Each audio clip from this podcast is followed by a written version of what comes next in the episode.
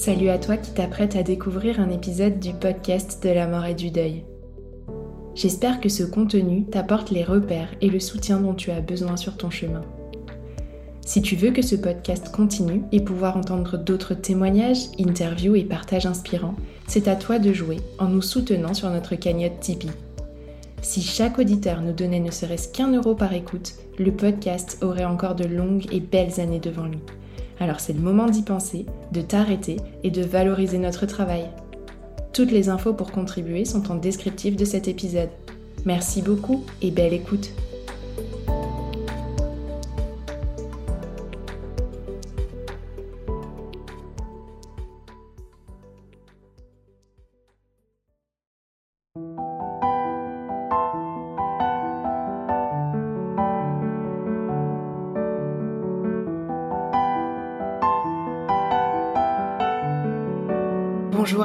Et tous et bienvenue sur le podcast de la mort et du deuil. Le podcast qui recueille témoignages et interviews d'experts pour mettre en lumière le vécu de chacun après la perte d'un être cher. Je suis Tiffany, créatrice de ce podcast et accompagnante professionnelle du deuil. Je réalise ces épisodes aux côtés d'Elsa en charge de la technique. Vous trouverez plus d'infos sur nos activités respectives dans le descriptif de cet épisode. Avec ce podcast, on espère vous permettre de vous sentir un peu moins seul dans l'épreuve. Alors, pour accompagner votre été, on a eu envie de voyager un peu nous aussi. On vous emmène donc à la rencontre d'autres regards sur la mort et le deuil à travers une série d'interviews inspirantes. Préparez-vous à découvrir d'autres cultures, à entendre d'autres approches de la fin de vie et de l'accompagnement du deuil, à écouter des parcours de vie aussi. Bref, à naviguer chaque semaine dans d'autres possibles.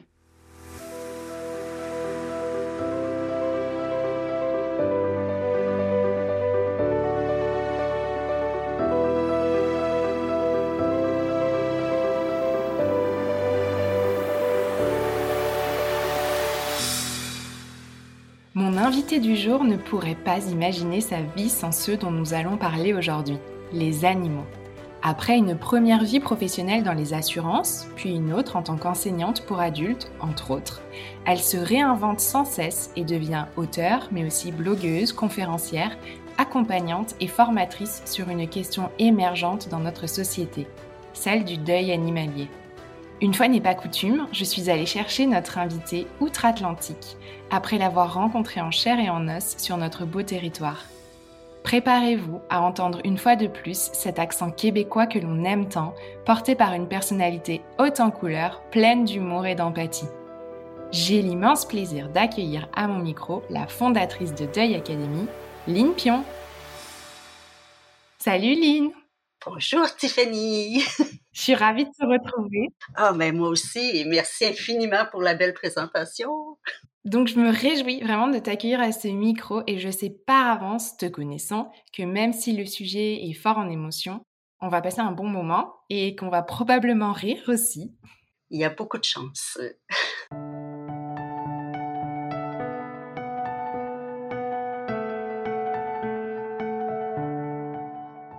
Pour commencer, est-ce que tu pourrais nous parler de ce qui caractérise notre lien à nos animaux? La première caractéristique c'est que c'est de l'amour inconditionnel. C'est ce qu'on ressent envers eux et c'est l'impression qu'ils nous donnent aussi, qu'ils nous offrent en partage. Chaque animal, en fait, va avoir un, rôle spécial avec son humain, que je dis. Et ça peut être un confident, ça peut être un meilleur ami, ça peut être... Euh, celui qui va être là quand on vit des moments difficiles, euh, des traitements envers une maladie, un cancer par exemple. Ça va être un prochain aidant à ce moment-là. Il peut avoir tellement, tellement de rôles et euh, c'est ce qui est sous-estimé dans la société, ce que représentent ces animaux-là envers euh, les humains avec qui ils partagent leur vie. Je me souviens dans la conférence à laquelle j'ai assisté que tu donnais que tu nous as dit que finalement ce lien avait beaucoup de similarités avec un autre lien dans notre vie. Est-ce que tu vois euh, ce dont je veux parler et est-ce que tu peux nous en dire quelques mots? Je crois que tu parles des enfants. Oui, hein, c'est ça, c'est que quand un, parent sait qu'il va avoir un enfant, déjà au moment que l'enfant s'en vient, ce lien-là est déjà puissant. Quand on sait qu'on va adopter un animal de compagnie, c'est exactement la même chose. Puis je te dirais même, euh, même si c'est pas notre animal, c'est l'animal d'un ami, euh, d'un parent, d'un collègue qu'on voit pour la première fois. Il y a déjà ce lien-là qui se crée par le regard entre les deux. C'est une connexion, je dirais, presque d'âme ou de cœur qui se fait automatiquement. Quand on voit un bébé, c'est souvent ce qui arrive aussi, que ce soit le nôtre ou celui d'un autre. C'est puissant, ça nous rend en joie, ça nous donne le sourire. Puis déjà, il faudrait pas que personne s'attaque à cet enfant-là comme il faudrait pas que personne s'attaque à cet animal-là. Donc, c'est puissant comme lien. C'est comme euh, on, devient des mamans lionnes, je dirais.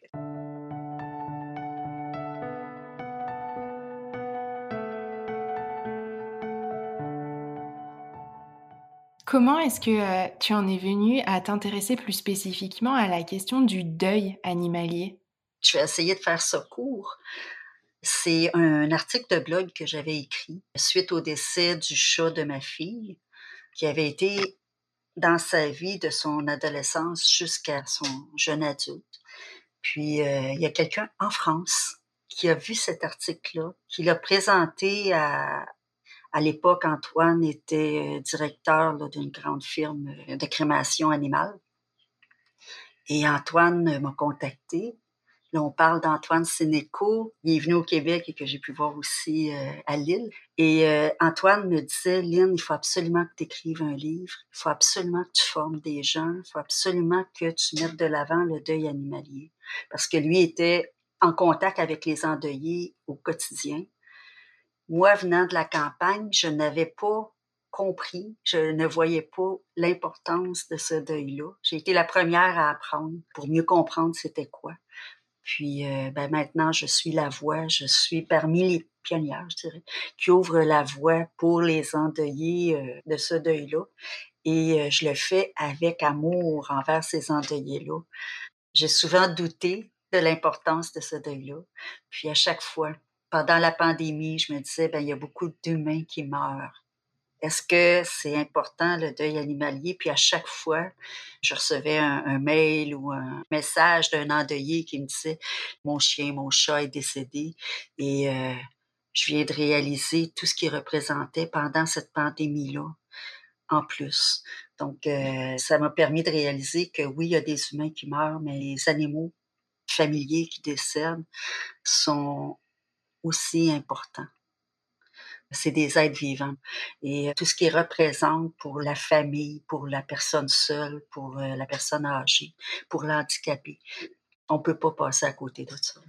Et du coup, lors de tes premières recherches sur le sujet, qu'est-ce que tu as trouvé? Qu'est-ce que tu as appris? Ben, C'était beaucoup en anglais parce qu'en français, il n'existait pas grand-chose.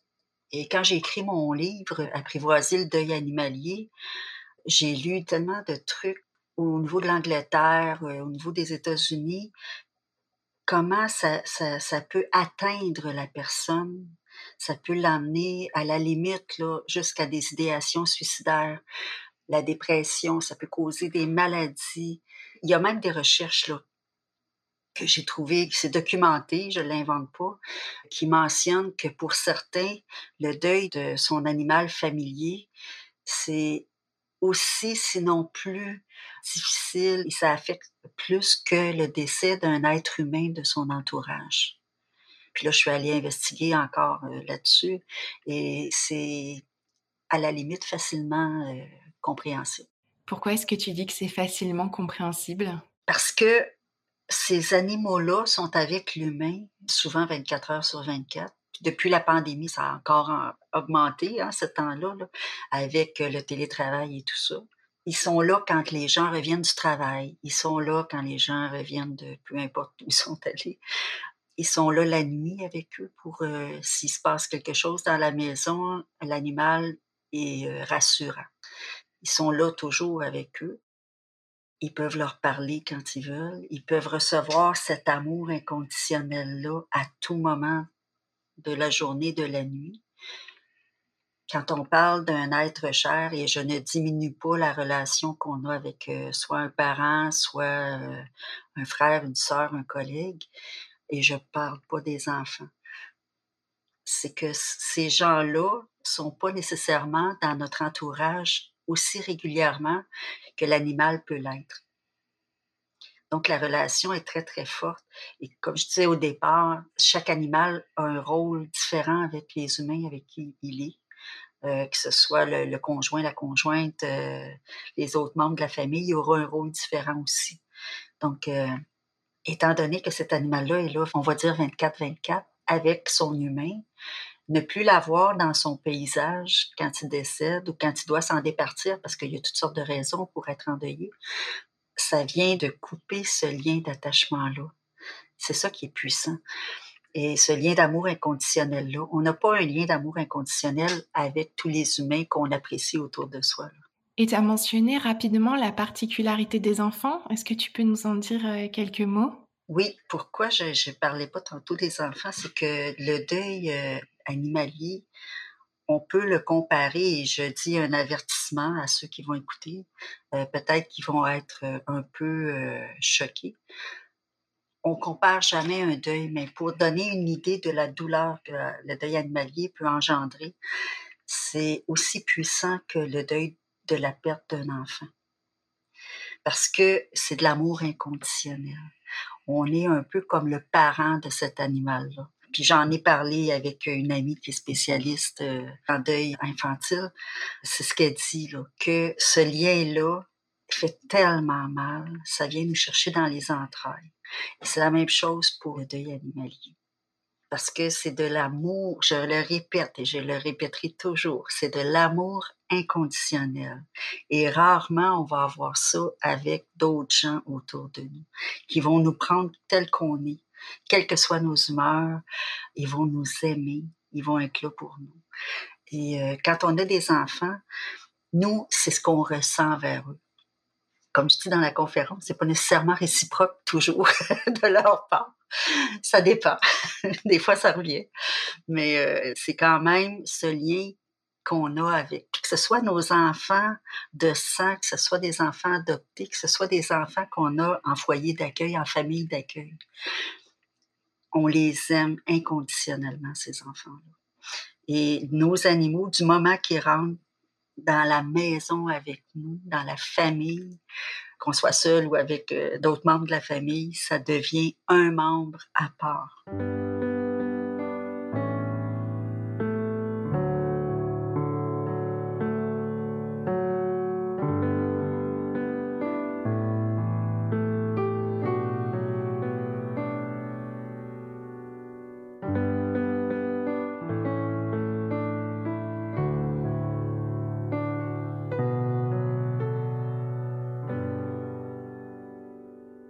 Deuil au niveau des enfants, que ce soit perdre un enfant pendant la grossesse, à terme ou dans les deux premières années, même à 10 ans, à 15 ans. On dira jamais à quelqu'un, reviens-en, là. C'était juste ton enfant. On dira jamais ça à quelqu'un. Mais la personne dont l'animal familier est décédé ou dont elle doit se départir, elle va se faire dire ça régulièrement. Attention à nos paroles. Et du coup, ça pour toi, c'est une des grandes difficultés du deuil animalier, c'est que finalement, c'est un deuil peu, voire pas reconnu? C'était comme ça au début, quand j'ai commencé à m'intéresser, quand Antoine m'en a parlé en 2015, c'était comme ça. Là, ça fait quand même quelques années que j'en parle, que j'aborde le sujet, que j'ai fait des entrevues moi aussi avec des vétérinaires, avec euh, des psychologues et tout ça. Au départ, les psychologues étaient ils connaissaient pas la, profondeur de ce deuil-là. Et euh, il y en a beaucoup qui ont été sensibilisés quand j'ai fait la tournée pour le livre, dans les salons du livre. Là, ils me disaient, oh mon Dieu, j'ai pas été fin, gentil, correct avec la personne. Puis au niveau des travailleurs sociaux, ça a été euh, quand la personne quitte la maison, puis elle doit se départir de son animal. Quand ils font l'évaluation, ils mentionnent plein de deuils, mais ils oubliaient le deuil de l'animal. Il y a beaucoup de gens, quand ils se départissent puis qui doivent laisser la maison, s'en aller dans un autre un foyer pour les personnes âgées, que ce soit autonome ou non, il y a beaucoup de gens qui vont se laisser aller parce qu'ils ont pu cet animal-là, ils ont moins de sens. Et puis, c'est pas juste les personnes âgées, les personnes euh, en perte d'autonomie aussi, des personnes qui ont eu un accident. Ça peut être un jeune là, de 20 ans qui a de la difficulté pour le moment à s'occuper de lui, puis c'est déjà le parent trouve que c'est beaucoup s'occuper de son enfant. L'animal est de trop et sans comprendre l'importance de cet animal-là pour le jeune qui a eu un accident, ils vont s'en départir. Ça fait des gros chocs. Ça peut même créer des traumatismes. C'est méconnu, je dirais.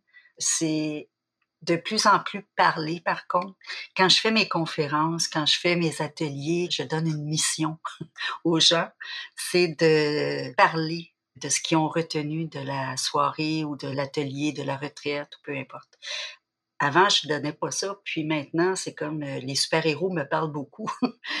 J'aime beaucoup les super-héros et je me dis c'est ensemble qu'on peut arriver à faire une différence. Toute seule, j'y arriverai jamais. Donc, je fais collaborer les gens, comme toi. Est-ce qu'il y a d'autres choses selon toi qui caractérisent le vécu du deuil après la perte d'un animal? Euh, L'isolement, énormément c'est un deuil qui isole. Euh, la personne, quand elle perd son animal, quand l'animal décède, c'est là maintenant qu'elle a un besoin d'avoir des gens, de pouvoir en parler, puis ces gens-là ne sont pas là, ou elle dérange quand elle parle. Et pourtant, quand je fais des conférences, là, avant la pandémie, j'en ai fait plusieurs, puis euh, les premières que j'ai refait après, c'est en France.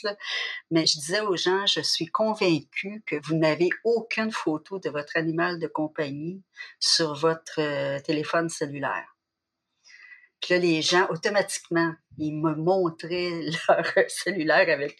Je voyais toutes les, les photos de tous les animaux. C'est pour dire, quand je dis que c'est aussi puissant que les enfants, quand on a des enfants, des petits-enfants, on a ces photos-là sur nos appareils. Les animaux, c'est exactement la même chose. Donc, c'est pour ça que je dis que c'est comparable et c'est pour ça que ce deuil-là est puissant. Quand l'animal est vivant, on peut en parler, les gens aiment ça, voir des vidéos euh, cute, euh, drôles, euh, oh, c'est beau.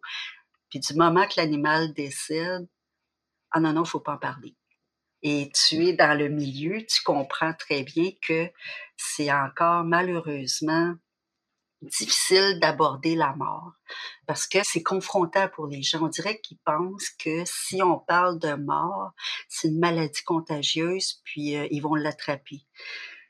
Tu sais, j'avais fait un TEDx, moi, puis je disais que la mort, c'est pas une maladie contagieuse et ça donne pas de boutons. plus on en parle, mieux on est à l'aise avec le sujet, avec la thématique. C'est pas tant compris encore, et pourtant, en donnant la vie à un enfant, en même temps, on lui lègue la mort. Hein, c'est certain qu'il va mourir un jour. Puis en adoptant un animal de compagnie, s'il y a une belle chose qu'on peut euh, enseigner aux enfants, c'est qu'un jour, cet animal-là, il va mourir si on veut pas parler de la mort des humains, on peut parler de la mort d'un animal, la mort d'un insecte, la mort d'un arbre. Le sujet est partout. Puis dans tous les films de Disney, entre autres, en moins de 15 minutes, je ne sais pas si vous avez validé, là, mais il y a toujours une personne importante, une maman, un papa, euh, un frère, quelqu'un d'important qui décède. Donc, euh, les enfants, souvent, on pense les protéger en n'en parlant pas, mais ils sont imbibé de ça. Donc, euh, parlons-en.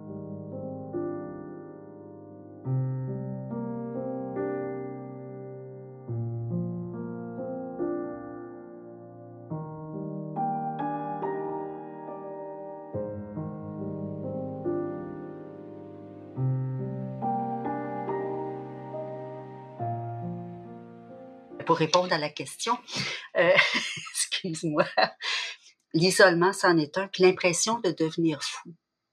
Souvent, les personnes euh, se disent, mais voyons, parce que socialement, on a entendu dire qu'un animal, c'était pas aussi important que ça quand ça décède. Et on est les premiers à se le dire, ben voyons, c'était juste un chien, c'était juste un chat. Mais ce juste-là, c'était ton animal. C'était ton body, c'était ton meilleur ami, c'était ton confident. Toutes ces années-là que tu as vécues avec lui, ça ne s'oublie pas. Et souvent, les gens, quand ils parlent, je vois dans l'accompagnement, ils ont l'impression que s'ils arrêtent de pleurer, ça veut dire qu'ils vont arrêter de penser à leur animal de compagnie. La même chose un peu pour les humains aussi. S'ils arrêtent d'en parler, de ressentir des émotions. Mais c'est un deuil, on porte ça toute notre vie dans notre cœur. On s'en rappelle toujours. Mais à, différents euh, niveaux, Et puis c'est vrai que, comme tu le dis, c'est un amour inconditionnel. Et euh, je trouve aussi, selon la relation qu'on a avec eux, que c'est euh, une intimité qu'on ne partage pas avec beaucoup de monde aussi. Hein, euh, moi, par exemple, mes chats dorment avec moi. Et hormis mon mari, personne d'autre ne dort avec moi. Donc on a aussi même cette proximité physique et je dirais même cette intimité qu'on peut avoir avec eux, qu'on partage avec très peu d'autres personnes de notre entourage en fait. Je sais pas ce que tu en penses. Tout à fait. Et c'est une intimité qu'on peut partager avec nos enfants. Tu vois encore une similarité. Ça peut arriver que les enfants font un cauchemar, ils viennent avec nous, ils dorment puis euh, pour une nuit. Donc c'est vrai qu'on partage pas ça avec tout le monde non plus. Même, euh, je te dirais que ça peut arriver qu'on ne partage pas des trucs avec un conjoint, mais qu'on va le partager avec notre animal. Moi, j'ai euh, pas ce chien-là, mais un autre chien. Je partais en auto, des fois, j'emmenais mon chien. c'est lui qui entendait tout, c'est pas mon conjoint. Donc, ça peut aller jusque-là. Là. Oui, c'est très, très vrai. Qu'est-ce qui, selon toi, du coup, peut aider les personnes qui traversent un deuil animalier? Comme dans tous les deuils, en parler nommer ce qu'ils ressentent. Tu m'as entendu dire aussi en conférence. C'est quelque chose que les gens gardent souvent pour eux, comment ils se sentent, et ils vont recevoir les paroles de l'extérieur, que ce soit ben là, tu vas pouvoir partir en vacances, t'as plus ton chat, tu vas pouvoir faire telle chose, t'as plus ton chien. Puis encore, j'ai fait un atelier dernièrement, puis ça se dit encore beaucoup quand quelqu'un nous parle comme ça, on a le droit de dire Est-ce que je peux t'expliquer quelque chose? Me permets-tu de t'expliquer quelque chose? Souvent, on n'ose pas dans la vie prendre sa place. Je dis souvent Et si cet animal-là que tu as aimé de tout ton cœur te permettait enfin de l'apprendre? Te permettait de devenir cette personne que tu veux être? Pourquoi pas? Donc, c'est de vraiment expliquer à la personne, ça ressemble un peu, écoute, mon chat avait 15 ans. Si c'était un adolescent qui s'appelle Tommy, qui a 15 ans et qui serait décédé, est-ce que tu me parlerais vraiment comme ça? Tu me dirais, ah ben là, t'es chanceuse, Tommy est décédé, tu vas pouvoir voyager. c'est même impensable.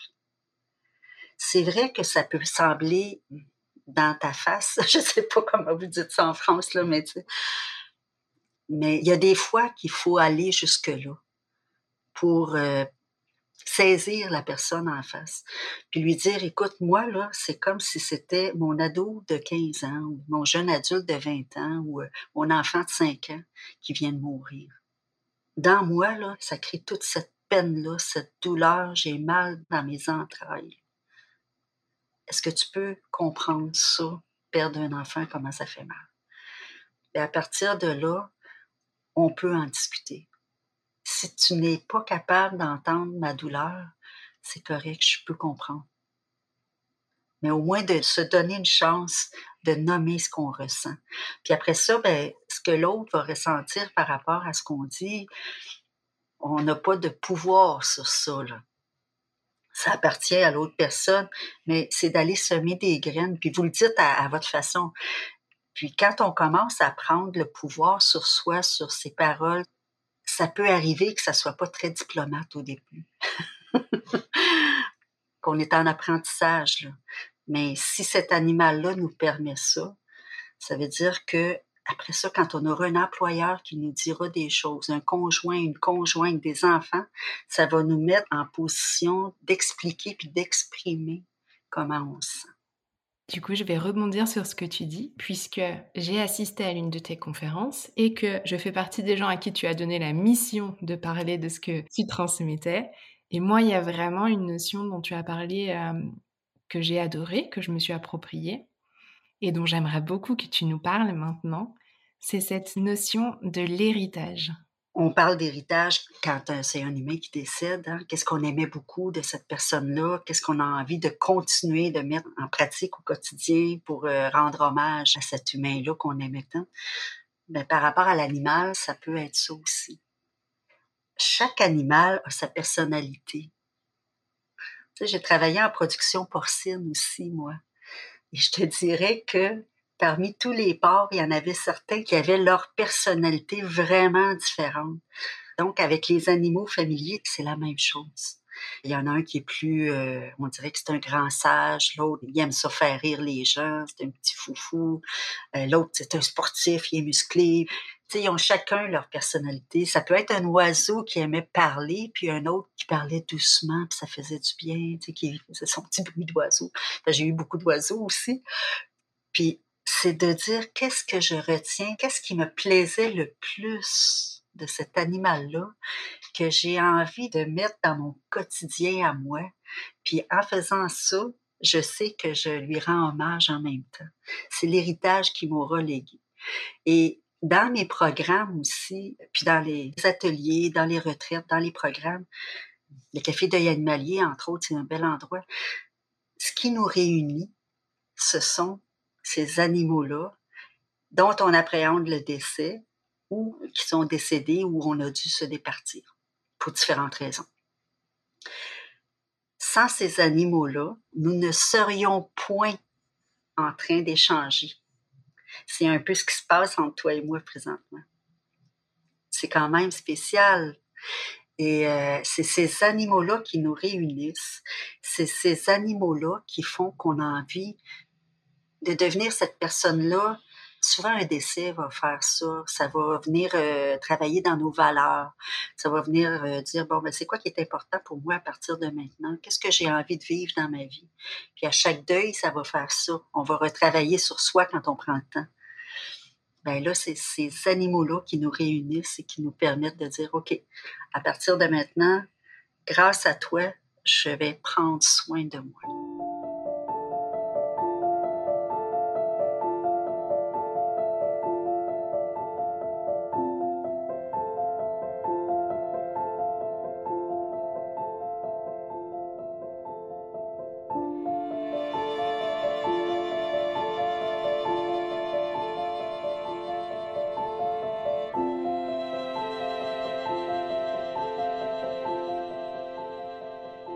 Quand je parle de similarité entre euh, les enfants et les animaux familiers, les animaux de compagnie, on s'oublie. On s'oublie énormément pour nos enfants. On s'oublie énormément pour nos animaux. On s'oublie dans le temps aussi. On fait plein de choses avec nos enfants, puis ah, je ferai quelque chose pour moi plus tard. Ah oui, j'aimerais ça faire ça, mais ah, je le ferai plus tard. Avec nos animaux, c'est exactement la même chose. Qui est difficile, on appelle ça le nid vide quand les enfants quittent la maison. C'est un deuil que les parents auront à vivre. Et ils vont se retrouver seuls avec eux-mêmes. Ça fait longtemps qu'ils se sont mis de côté. Avec les animaux, c'est la même chose. Ils ont tellement mis de temps en fin de vie de l'animal aussi, de temps, d'argent, de traitement, la médication à telle heure, telle heure. Euh, bon. Et quand que ce soit l'enfant ou les animaux, ne sont plus là. Là, ils font face à qui suis-je, que fais-je ou vais-je? Ils ne se connaissent plus. C'est là que je dis que c'est, entre guillemets, grâce au décès de cet animal-là, à qui en prendra le temps, qu'elle va apprendre, cette personne-là, à découvrir qui elle est, à découvrir ce qu'elle a envie de faire dans la vie, à découvrir c'est quoi ses loisirs préférés, ce qu'elle aime, puis tout ça. Puis quand les enfants partent, du nid, c'est souvent ça qu'ils vont faire aussi. C'est une des similarités aussi qui existent entre l'humain et l'animal. au, niveau du décès, puis au niveau de comment on prend soin de un et de l'autre. Est-ce qu'il y aurait d'autres choses vraiment euh, en lien avec le deuil d'un animal que tu aimerais nous partager et dont on n'aurait pas encore parlé? Euh, Je dirais que c'est possible de se préparer à ce deuil-là. D'arrêter de faire, euh, je vais paraître bête un peu, arrêter de faire l'autruche et faire semblant que, ben non, si j'y pense pas, ça arrivera pas. Parce que ça va arriver. On est souvent proche aidant en fin de vie pour l'animal qui va moins bien. Et euh, à partir de là, de commencer à s'informer. C'est quoi un deuil? Parce que souvent, on, entend le mot deuil, deuil, deuil, deuil, deuil, et on ne sait pas ce que c'est vraiment un deuil. Comment ça peut nous affecter au quotidien? Beaucoup de gens pensent que c'est des émotions, c'est pleurer, mais ce n'est pas que c'est beaucoup plus que. Donc, euh, de lire, il y a beaucoup de livres, il y a ton podcast, euh, moi j'ai ma chaîne aussi. Il y a tellement de gens qui essaient, on travaille très très fort pour sensibiliser, pour éduquer, pour euh, rendre ça plus familier. Et plus on connaît ce qui s'en vient, moins l'anxiété va être là aussi. Plus on va être serein avec ce qui s'en vient. Pour terminer, j'aimerais qu'on aborde une question qui me semble importante et euh, qui est très en lien. C'est la question de l'adoption d'un nouvel animal. Est-ce que selon toi, il y a un bon moment précis pour rouvrir la porte de son cœur à un nouveau compagnon? Qui suis-je pour décider ça C'est vraiment à chacun. N'écoutez pas les gérants d'estrade, les gens autour de vous qui vont vous dire non, tu devrais attendre, oui, tu peux maintenant, ou ça, on le ressent à l'intérieur de soi, cet appel-là. Ça peut être un besoin aussi.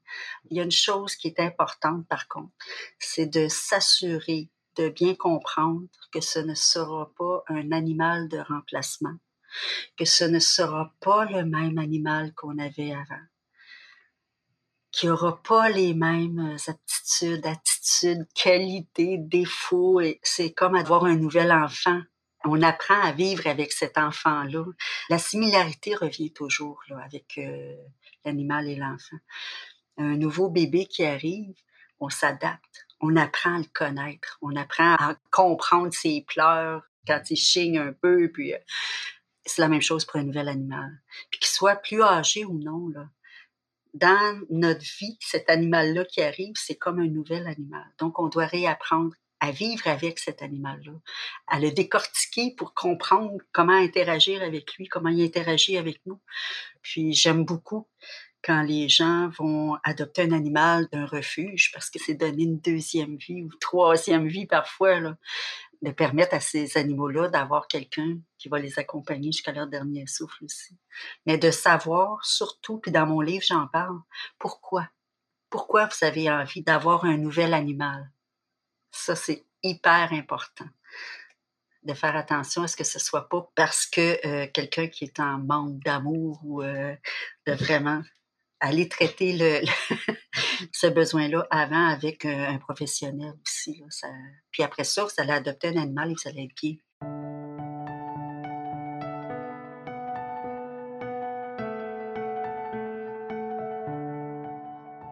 Pour moi, on arrive euh, à la fin de ce qu'on avait à partager sur le deuil animalier aujourd'hui. Je laisse toujours un temps à mes invités pour euh, partager un message qui leur tient à cœur, pour s'adresser aux auditeurs et leur laisser un dernier mot. Qu'est-ce que tu aimerais euh, leur dire? Profitez de tous ces moments-là avec vos animaux familiers et euh, soulignez le passage dans vos vies une fois qu'il n'est plus là faites un, moi j'appelle ça un get together, une fête pour en parler, un peu comme on fait avec euh, un hommage, comme on fait avec les humains. Demandez-leur d'écrire dans une carte qu'est-ce qu'ils aimaient quand ils arrivaient chez vous de cet animal-là, qu'est-ce qu'ils retiennent? Puis pour vous, ça fait un peu comme les cartes de sympathie. Ça fait du bien de lire ça dans cinq ans, dans dix ans, dans six mois. C'est réconfortant de voir qu'il a laissé des traces, pas juste dans votre vie, mais dans la vie d'autres personnes aussi.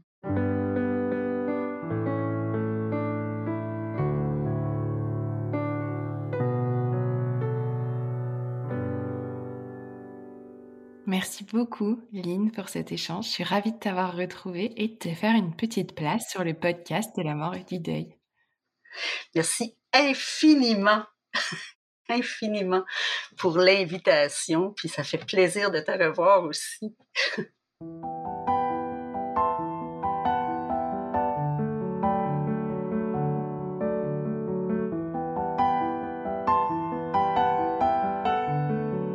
J'espère que l'intention de cet épisode est arrivée jusqu'à vous et que ce partage vous a inspiré. Si tel est le cas, n'hésitez pas à le dire en laissant des étoiles et un commentaire sur les plateformes d'écoute qui le permettent. Ça ne prend que quelques instants et c'est le meilleur moyen de faire rayonner un peu plus fort encore ce podcast. Alors, foncez et si vous voulez encourager notre travail, vous avez aussi la possibilité de nous faire un don sur mon site internet www.les-envolés.com dans l'onglet Le podcast. Comme d'habitude, je vous donne rendez-vous la semaine prochaine pour un nouvel épisode.